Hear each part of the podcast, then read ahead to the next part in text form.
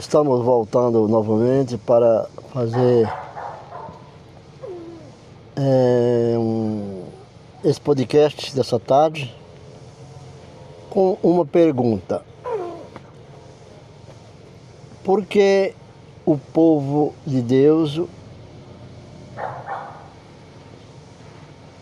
ou se identifica com o povo do mundo?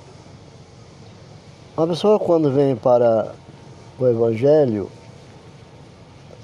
dizem que não pode ter mais contato com a beleza do mundo. Mas a história conta que o desafio da beleza existe. E qual deve ser o padrão de beleza da mulher cristã? Eu falo mulher porque são as mais que fazem exigência de sua apresentação. Ela não segue, a, ela segue a, a mídia da Bíblia ou a Bíblia? Vejamos. A mídia tem apresentado um padrão de beleza feminina que tem levado muitas mulheres a se submeter aos implantes de silicones, de tratamento estético, cirurgias plásticas e regime para emagrecimento, porque essa é a razão dos dias atuais, das novas tecnologias, dos novos tratamentos, da busca da beleza através de profissionais. São muitos meios e recursos apresentados em revistas e programas de, de televisão para o padrão de beleza feminino. O cuidado com o corpo é absolutamente necessário, é claro. Desde o momento que você nasceu para esse mundo, você está nesse mundo, quando você muda para a presença do Senhor, você continua nesse mundo, mas não é mais desse mundo, mas está nesse mundo. Uma coisa temos que aprender: o cuidado com o corpo. Isso é absolutamente necessário. Porque o nosso corpo é templo do Espírito Santo. Conforme 1 Coríntios é, 3, capítulo 3, 16 e 17. 17. Uma ideia de fazer dietas saudáveis, exercícios físicos e consulta ao médico e nutricionistas são, são recomendáveis. Porém, o exagero e excesso pode levar muitos a perder sua saúde física, psicológica e, em algum caso, a morte nós temos visto nos últimos tempos a mídia mostrando tudo isso que nós estamos falando aqui. Estou mencionando aqui nesse podcast. Mas existe na Bíblia, apenas vou citar, nove mulheres com um padrão de beleza, que se cuidava pela beleza, e nada disso diz que é proibido porque elas se cuidavam para ter essa beleza. Um exemplo. Um exemplo é, nós vamos falando de Sara, primeira, Sara. Era bem, sei que é mulher formosa à vista. Essa expressão está lá em, em Gênesis 12, no verso 11, da parte B. Rebeca, e a donzela era muito formosa à vista. Conforme o texto bíblico, Gênesis 24, 16a. Raquel. Raquel era formosa de semblante e formosa à vista. Também está em Gênesis 29, verso 17, na B. Betseba. Batseba diz 2 Samuel, no capítulo 11, no verso 2, B. E era esta mulher formosa à vista. Ele tende a dizer isso. Tamar. Tamar tendo Absalão. Tamar, tendo Absalão, filho de Davi, uma mulher formosa, segundo Samuel 13, verso 1. Abisag, a jovem era sobremaneira formosa. Esté era a moça bela de aparência e formosura à vista. Sulamita, muito comentado também. O mais formosa entre as mulheres, a mais famosa entre as mulheres. Abigail era mulher de bom entendimento e formosura apaziguadora.